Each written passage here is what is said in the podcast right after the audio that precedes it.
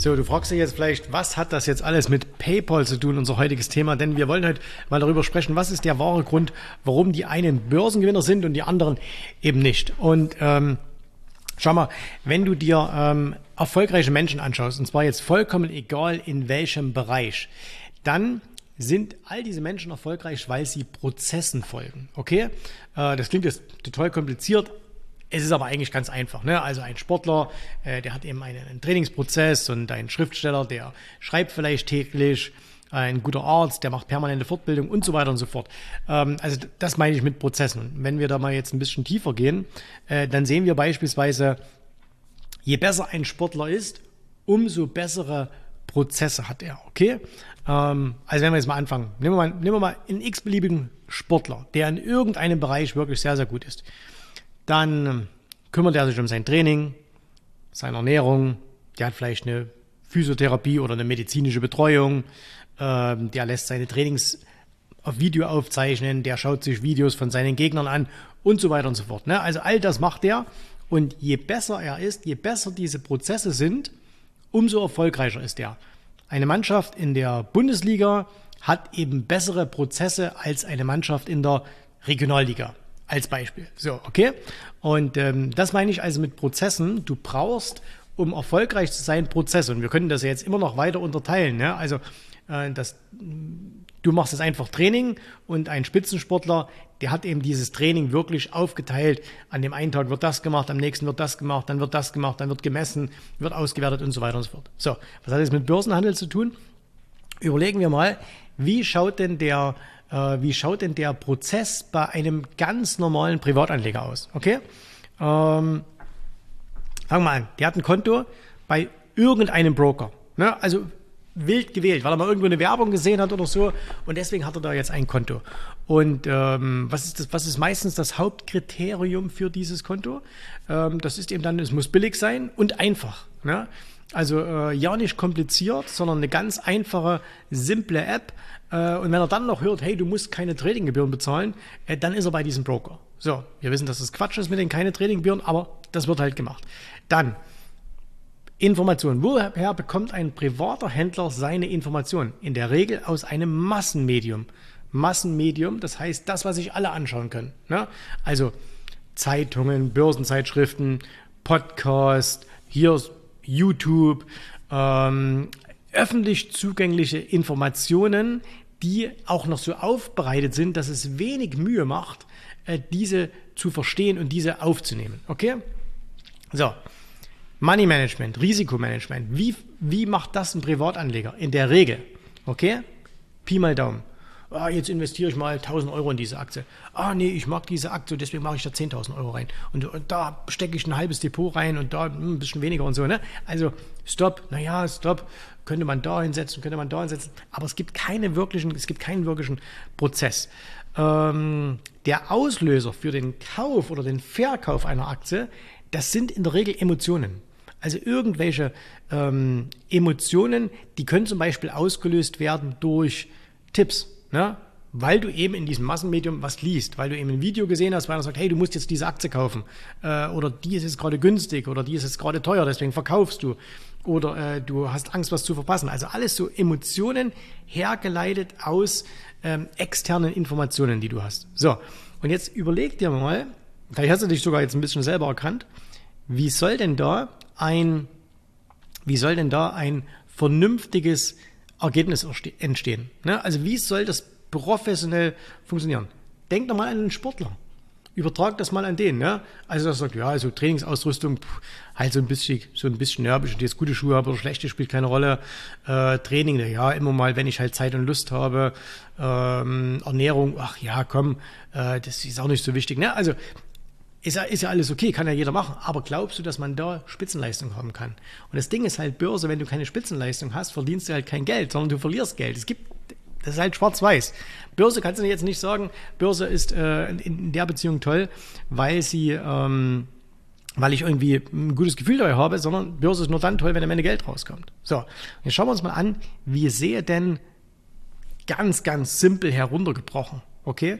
Wie sehe denn das jetzt aus, äh, bei, bei äh, einem professionellen Händler. Ne? Und das, ein professioneller Händler, auch mal ganz wichtig, das muss kein Berufshändler sein. Also auch ein, ein Angestellter kann ein professioneller Händler sein. Selbst wenn er sich in der Woche nur zwei, drei Stunden mit Börse beschäftigt, kann das ein professioneller Händler sein, wenn er es nach einem Prozess macht. Okay? So.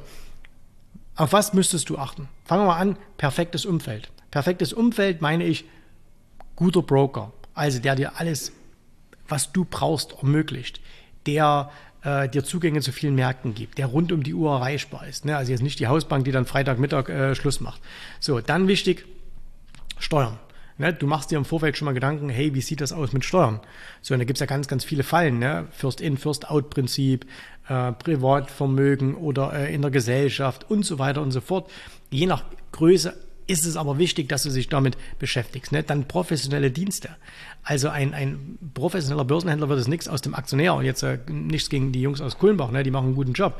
Aber der wird es da nicht seine Informationen rausholen, sondern der wird sich einfach andere, äh, andere Service, andere Dienste zulegen, damit er einfach insgesamt ein perfektes Umfeld hat. Okay? So, dann machen wir uns mal, geht's weiter mit Informationen. Woher holt sich ein, ein professioneller Händler, der einen richtigen Prozess hat, woher holt er sich aus seinen äh, oder welche Informationen nutzt er? Und zwar Fakten. Ne? Und es können jetzt Zahlen sein, also dass er eben sagt, hey, was steht in der Bilanz, wie sind die Ergebnisse, ähm, was in, ist in den Earnings Calls und so weiter und so fort. Also jetzt diese fundamentale Sicht. Ähm, du kannst Charts hernehmen, aber das sind halt Fakten, das sind keine Meinungen. Ne? Also ein Chart geht entweder nach oben oder geht nach unten, aber es ist keine Meinung. Und wenn du eine Meinung hast, ist es unprofessionell Jedenfalls, wenn darauf deine Entscheidung beruft, wenn du dich aber auf Fakten beziehen, sagst, das ist jetzt gerade so, das ist jetzt gerade so, kann jeder nachvollziehen, ähm, dann hast du einen, einen Prozess. So, und es muss ganz, ganz wichtig verifizierbar sein. Das heißt also, ähm, eine Meinung ist ja immer eine, eine Äußerung von, von dir selbst oder von einem anderen, die du vielleicht übernimmst. Und wenn jetzt einer sagt, die Aktie wird jetzt nach oben gehen, weil ähm, die haben eine gute Geschäftsentwicklung, dann musst du dich fragen, ist das verifizierbar? Stimmt denn das überhaupt? Oder übernehme ich da einfach nur eine Meinung? So, dann gehört in so einen richtigen Prozess natürlich rein richtiger äh, oder Regeln besser gesagt für den Einstieg und auch für den Ausstieg. Also wo steigst du denn in ein, in ein Wertpapier aus? Wo steigst du denn wieder, äh, wo steigst du ein, wo steigst du aus? Also nicht nur, wo ist mein Stop, wenn die Idee nicht aufgeht, sondern auch, äh, wo würde ich denn aussteigen, wenn sich die Aktie richtig entwickelt, äh, wie ziehe ich vielleicht einen Stop hinterher und das kannst du eben nicht Pi mal Daumen machen, sondern da musst du ein Regelwerk haben. Ne? Du musst ein Regelwerk haben, dem du da ganz einfach folgen kannst. Ganz wichtig, du brauchst ein Regelwerk für Risiko- und Money-Management. Wie hoch gewichtest du eine einzelne De Position in deinem Depot. Und da gibt es keine Standardlösung. Ne? Das heißt, es muss immer 5% sein oder, oder 2 oder 10 oder 20, aber du brauchst eine Regel. Und äh, diese Regel musst du einhalten. Und äh, dass du sagst, hey, wie handle ich, wenn, wenn hohe Volatilität ist, wie handle ich, wenn niedrige Volatilität ist, ähm, wann gehe ich auf Einkaufstour, wann gehe ich auf Verkaufstour und so weiter. Jeder professionelle Investor hat da eine, äh, hat da eine, ähm, eine, eine, eine richtige Regel. Und das sind alles Prozesse, die die machen. Und Prozesse kann man abbilden. So, und wenn man sie abbilden kann, kann man sie auch nachahmen und für sich selber übernehmen. Und äh, ganz wichtig ist natürlich noch permanentes Arbeiten an Prozessen. So, also das heißt, es war jetzt nur ein ganz, ganz kurzer Abriss, aber ähm, du, du siehst jetzt, ähm, dass, dass jemand, der völlig unstrukturiert an Börsenhandel herangeht, das ist wie wenn jemand unstrukturiert gelegentlich mal Sport macht. Ist es schlecht? Nein, aber es kommt halt nichts raus.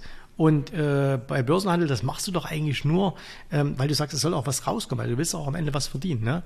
Und ähm, jetzt schauen wir uns mal, ich will das an einem, einem kleinen Beispiel mal zeigen mit dieser PayPal-Aktie, okay? Lass uns mal diese, diese PayPal-Aktie nochmal ein paar Sachen anschauen. Und zwar, wenn wir einfach ähm, hergehen, ich habe, pass auf, ich habe die auch deswegen genommen, weil momentan ist es so, dass PayPal, ich glaube, es gibt keine Aktie, wo ich so viel gefragt werde, wie, hey, was macht jetzt PayPal? Ne? Und dann habe ich mich mal hingesetzt und habe mal durch YouTube geschaut und es gibt unglaublich viele Kaufempfehlungen für PayPal. So, und jetzt schauen wir uns das mal an und wir nehmen mal hier einen, einen langfristigen Chart. Ne? Also das ist jetzt hier, äh, jede, jede äh, Kerze ist ein Monat und da siehst du hier, wie die PayPal in sich zusammengebrochen ist. Ne? Die war mal hier irgendwo bei, bei über 300, jetzt ist sie irgendwo so bei, bei 63. Und wenn wir uns das anschauen, dann siehst du, hey, die Aktie, die ist irgendwie äh, 80 Prozent gefallen. So, und jetzt passieren ganz, ganz viele Dinge. Das, das meine ich mit diesen, die Leute haben keinen Prozess. Jetzt kommt als erstes Anker Effekt, ne? sondern, also das heißt, die Leute gehen erstmal davon aus, es muss ja auch mal irgendwann wieder nach oben gehen. Es kann ja gar nicht mehr weiter fallen, weil die Aktie ist doch schon 80 Prozent gefallen und wir nutzen die doch alle. Ne? Also jeder du, ich, wir alle nutzen wahrscheinlich PayPal. Ne, ich jetzt übrigens, habe ich mal, ich habe mal überlegt, ähm, ob mehr oder weniger als früher. Ähm, ich nutze mittlerweile deutlich weniger als früher. Das liegt aber einfach daran, dass wir hier in Dubai äh, wird PayPal kaum genutzt. Ne? Ist das nicht, nicht verbreitet. In Asien ist PayPal aus meiner Sicht, aus meiner Erfahrung jedenfalls, nicht ganz so sehr verbreitet wie vielleicht in Deutschland oder wie vielleicht auch in den USA. Das weiß ich jetzt nicht genau. So, also Anker-Effekt, ne, dass man sagt, hey, äh, wenn ich jetzt kaufe hier bei, bei äh, 63, dann äh, habe ich doch die Chance, dass die Aktie wieder hochgeht. Aber dieser Ankereffekt ist halt mega trügerisch, weil es gibt viele Aktien, die haben noch nie wieder ihr altes Hoch gesehen. Ich zeige dir mal ein ganz prominentes Beispiel hier.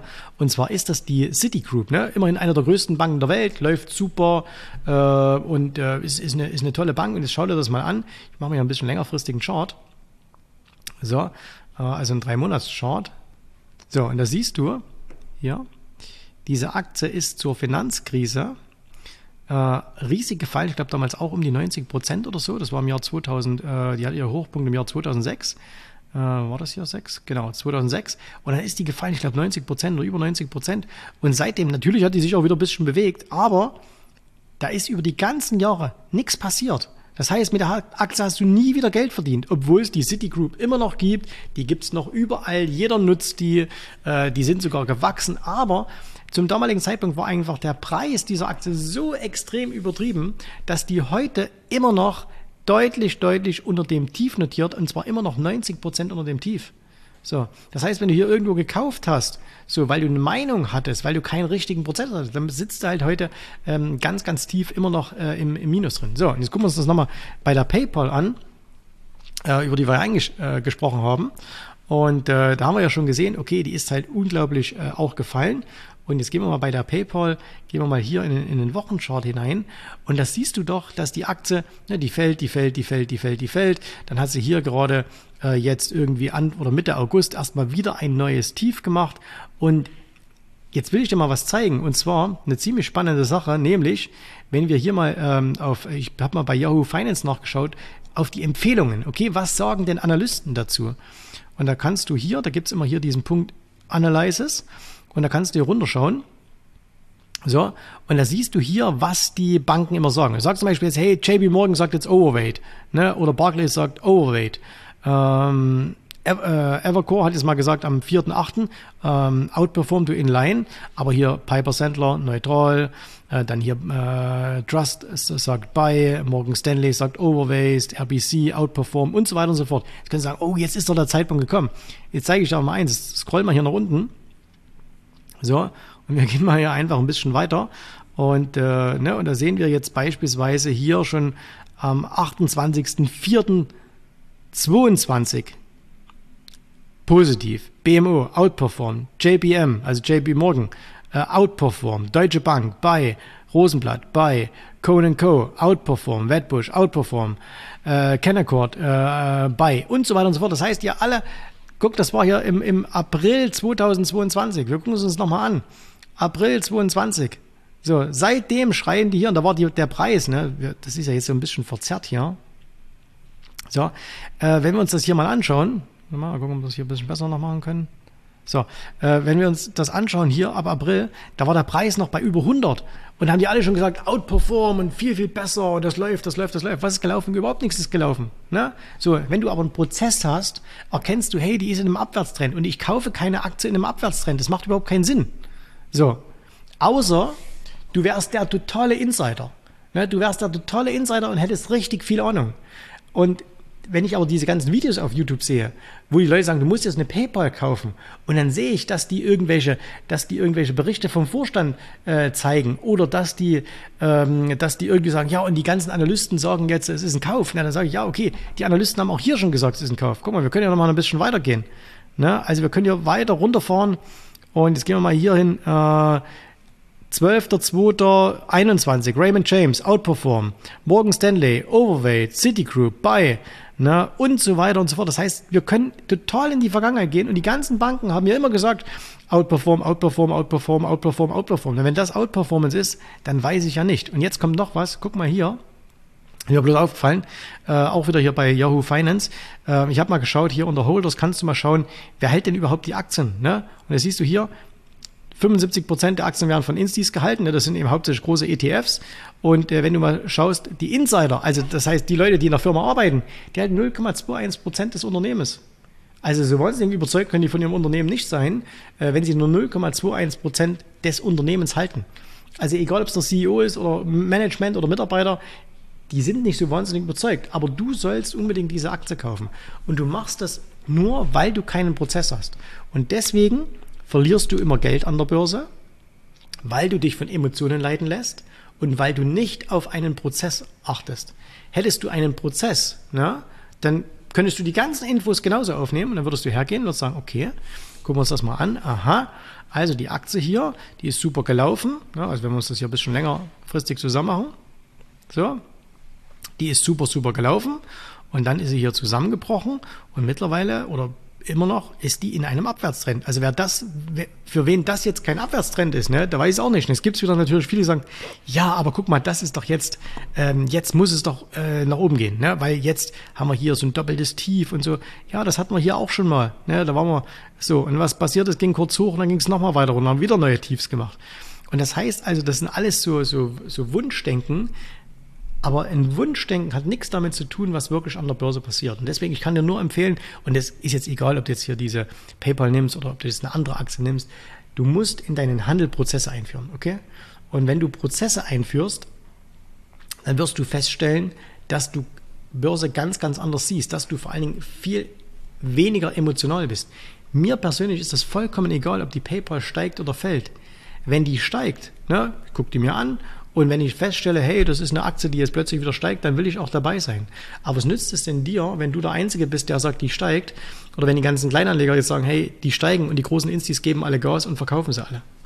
So, macht das wirklich Sinn? Ich glaube nicht. Ne? So, also denk mal bitte darüber nach, ähm, wie du für dich persönlich Prozesse in deinen, äh, in deinen Handelsalltag integrieren kannst.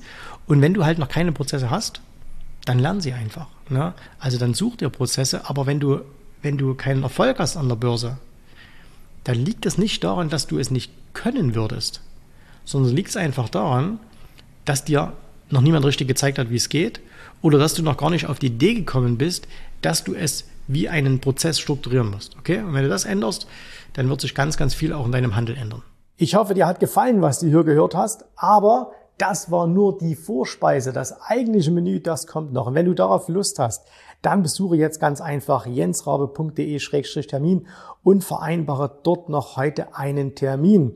Und in diesem absolut kostenfreien Strategiegespräch wird für dich eine individuelle Strategie entwickelt. Das heißt, wir schauen uns mal an, wo stehst du jetzt, was sind deine Ziele, wo willst du hin und wir schauen auch, ob wir gemeinsam dieses Ziel erreichen können. Und äh, du musst immer an Folgendes denken. Wenn du etwas im Leben erreichen willst, sei es es an der Börse, sei es beim Unternehmertum, dann brauchst du immer jemanden, der dir hilft, der schon auf einer Stufe ist, wo du noch hin möchtest. Und so wie jeder Sportler einen Trainer hat, so wie jeder erfolgreiche Selbstständige einen Mentor hat, so brauchst auch du an der Börse einen Mentor, der dir hilft, deine Ziele zu erreichen. In den letzten Jahren habe ich Tausenden von Menschen gezeigt, wie sie ein regelmäßiges Einkommen an der Börse erzielen, wie sie ihr Vermögen sichern können. Und auch du kannst das erreichen. Davon bin ich felsenfest überzeugt. Also, geh jetzt einfach auf jensrabe.de-termin und vereinbare noch heute deinen persönlichen Termin. Ich freue mich auf dich. Wir hören uns. Bis dahin. Tschüss, Servus, mach's gut. Bye, bye.